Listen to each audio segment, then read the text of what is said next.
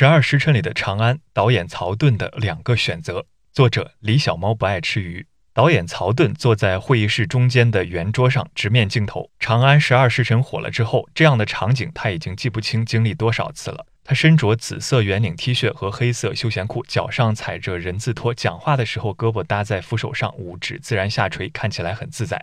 工作人员提醒他整理衣服，理由是更好看些。他害得拉长声音说：“长相这东西是天生的。”这个不苟言笑的高个子中年西北汉子，面相略凶，与脖子上挂着的椭圆老花镜格格不入。采访间隙，他自顾玩手机，显然已经习惯面对这种间歇性的热情和心照不宣的冷清。他整个人看起来很放松，但导演惯有的严谨审视从未抽离。有记者将服化道呈现的效果、历史场景还原度高总结为高级感，问是否是导演的刻意思考。曹盾不理解到底想问什么，请对方进一步解释后才给出答案。但十几分钟前回答过的问题被再次提出，他会提醒这个问题其实刚才我回答过了，然后再完整叙述一遍。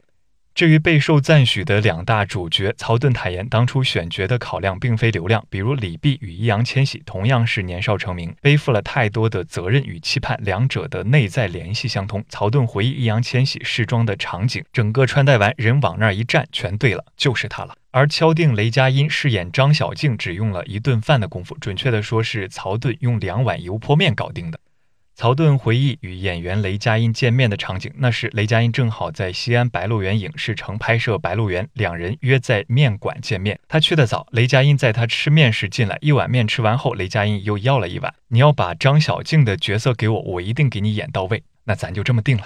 曹盾是西安人，偏爱面食。雷佳音好吃，来者不拒。两碗面的功夫，在飘着热油滚过的辣椒和大蒜的混合香气中，雷佳音就成了张小静。我俩一直在吃吃吃，吃完以后把碗一放就定了。过程特别简单。曹盾说。拍《长安十二时辰》，曹盾坦言是件挺幸运的事。读了小说前八章，他就被故事所吸引，主动申请拍摄。因为我知道有好多，亲自登门原著作家马伯庸家聊想法，将自己对小说故事的理解和剧本改编思路全盘托出，最终拿下剧本。导演们总在寻觅具有难能可贵的品质的特殊存在，曹盾也不例外。雷佳音和易烊千玺对他而言，正是独特的那两个人。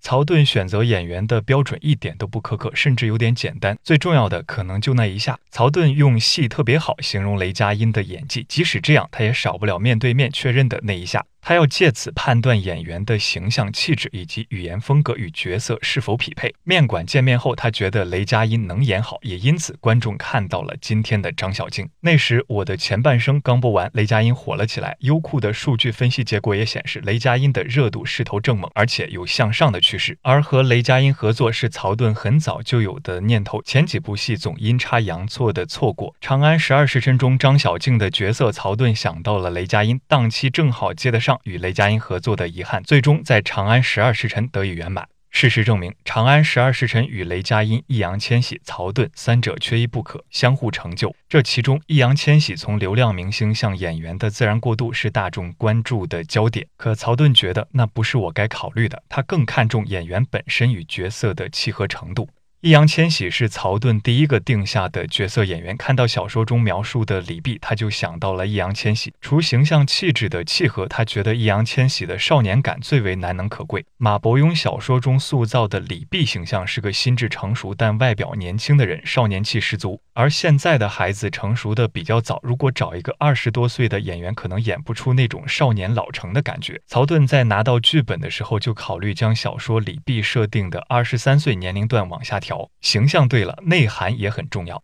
小说中李泌是个文人，如果演员没有文化素养，对李泌这个具有文人风骨的角色理解和表现势必会有偏差。曹盾找易烊千玺聊了一下午天，聊小说，聊人物，聊易烊千玺最近忙什么。整个过程中的观察让他心里有了底。试妆后，曹盾找到了李泌，整个穿戴完，人往那儿一站，全对了，就是他了。选择易烊千玺，因其跟李泌之间的潜在联系。李泌是个少年，同时又是年纪很小就成名的天才，在二十三岁时就担当重任，心智可想而知。而易烊千玺十三岁成名，一路跟随流量而来的不仅是赞美，还有谩骂和压力。超强的打压能力和心理素质是让易烊千玺跟李泌更接近的特质。没有这个经历，他即便再是一个流量明星，也无法理解内心深处特别深刻的东西。表面看上去特别光彩夺目，背后有无。数艰辛和不与人知的苦难。曹盾认为，易烊千玺的童年经历使他能把李泌角色中很多别人不理解的东西，用他自己的理解表现出来，塑造出的角色会更准确。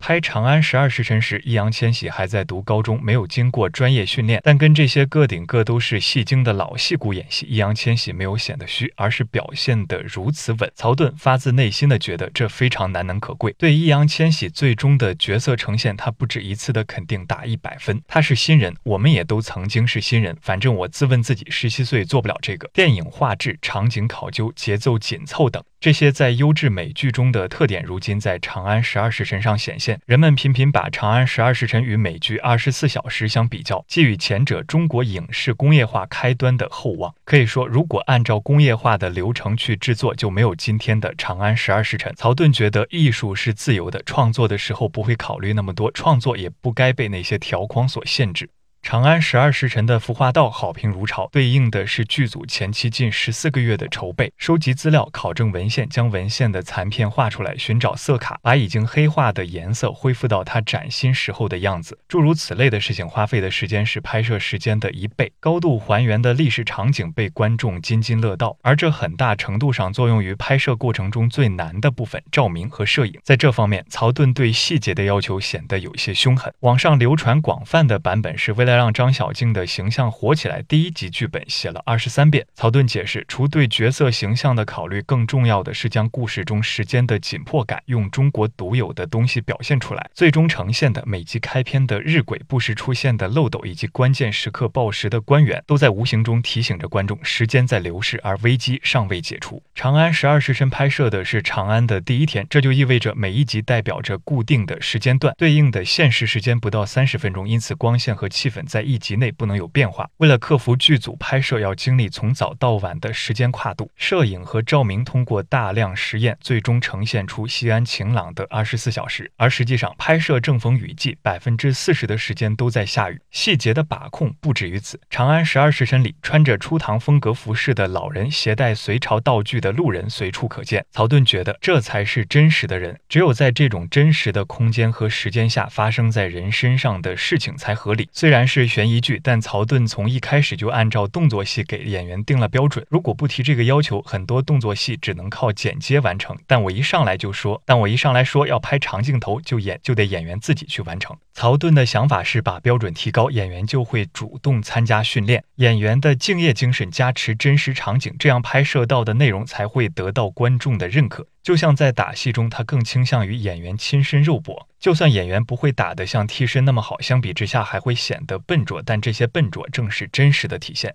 为了文武呼应，不仅是动作戏，他在文戏中也大量穿插使用长镜头。曹盾觉得现在拍长镜头是很简单的事情。在黑白电影时代拍长镜头很难，那时就有很多优秀的作品，如小兵张嘎。而现在拍摄器材特别多，条件特别好，长镜头没什么难度可言，他觉得没什么值得炫耀的。演员卢芳生在知乎上形容曹盾死抠细节，对画面镜头都有极其严苛的审美标准，成片的风格很曹盾。从播后的反馈来看，带有曹盾强烈个人风格的画面，无疑是作品成功的重要因素之一。选景时，剧组按照惯例去全国各地的景区参观，把所有的古装景点看过一遍，发现都不合适。皇宫景点很多，但剧情不太需要。横店有街道，但多为明清朝代建筑风格。同样，盛唐主题的《妖猫传》，襄阳唐城气质却不相符，其色彩呈现的城市气质魔幻，与《长安十二时辰》需要展现市井生活的烟火气全然不同。这是曹盾口中最困难的时候。最终，《海上牧云记》拍摄地宁波象山影视基地主动请缨，把导演张纪中当年拍《天龙八部》的布景拆掉一部分，生生挤出七十亩给曹盾拍《长安十二时辰》。也是在这七十亩地上，剧组搭建了一座唐城，还原了小说里规整的长安一百零八房和让观众直呼过瘾的长安故事。如果你了解曹盾的职业历史，应该对《长安十二时辰》引起热议的原因没有质疑，因为这确实是实力的积淀。在成为导演前，曹盾有两个身份：摄影和编剧。前者的代表作是电视剧《金粉世家》、电影《失恋三十三天》，后者则是引发全民家庭关系大讨论的电视剧《双面胶》。蜗居导演这个身份，此前对应的作品是《裸婚时代》《小儿难养》等国民剧，此后无疑是《长安十二时辰》。对他来说，多重身份的转换体验中最大的不同是拍古装剧和都市剧的工作环境。前者在景区里拍，环境可控，没有人打扰，工作受尊敬；后者截然相反，每天扫街，环境复杂，且会遇到不同的人，后者的工作难度相比大得多。不同于很多导演回顾过后总觉得还有遗憾，曹盾坦言，《长安十二时辰》目前的呈现效果已到极限。毕竟我们的经费、人力、学历都有限。从接到《长安十二时辰》到现在，曹盾每天就只有这一件事：从前期大量的准备工作、拍摄后期的修改、成片特效制作，直到呈现出来，我们都已经尽力了。《长安十二时辰》引发热议，剧情走向更是牵动着每一个追剧者的心。他印象最深的一个评论是，有人惊呼徐斌死了。作为两个主角张。小静和李碧的搭桥人徐斌在查到伏火雷具体数量并发现眼线后被掐死，案情线索陡然中断，入戏很深的观众难以置信道：“徐斌死了。”这对曹盾来说印象太深刻了。当然，众多讨论中，赞美者众，吐槽者也不少。在曹盾看来，不管说什么，只要参与讨论，就是一件值得庆幸的事情。有时批评并不代表攻击，而是一种爱之深责之切的表现。观众苦滤镜剧久矣，在此时出现一部制作精良且史实考究的古装悬疑剧，将观众的眼球抓住，也在情理之中。对导演来说，能被大家讨论，莫不是一种无形的赞誉。这几天，曹盾还在盯后面几集的字幕，希望不要出现一些低级错误。他打算等剧播完后。把不同的声音收集起来进行复盘，要学会从成功和失败中成长，不能停在这想象，要进步。曹盾脸上的表情不多，看起来宠辱不惊。但说起西安相关的事情，他解释：“我就是西安本地人时的神情。”你大概会理解他所说的。借由《长安十二时辰》想表达的，其实是包容和自信。那种传承下来的历史沉淀，根植于西安人骨髓中，变成一种藏在习以为常中的骄傲。导演曹盾说：“所有人物和环境融合成的整体，才是《长安十二时辰》。现在，主角长安已经牢牢抓住观众的眼球，而张小静和李泌都只是长安。”安的一部分。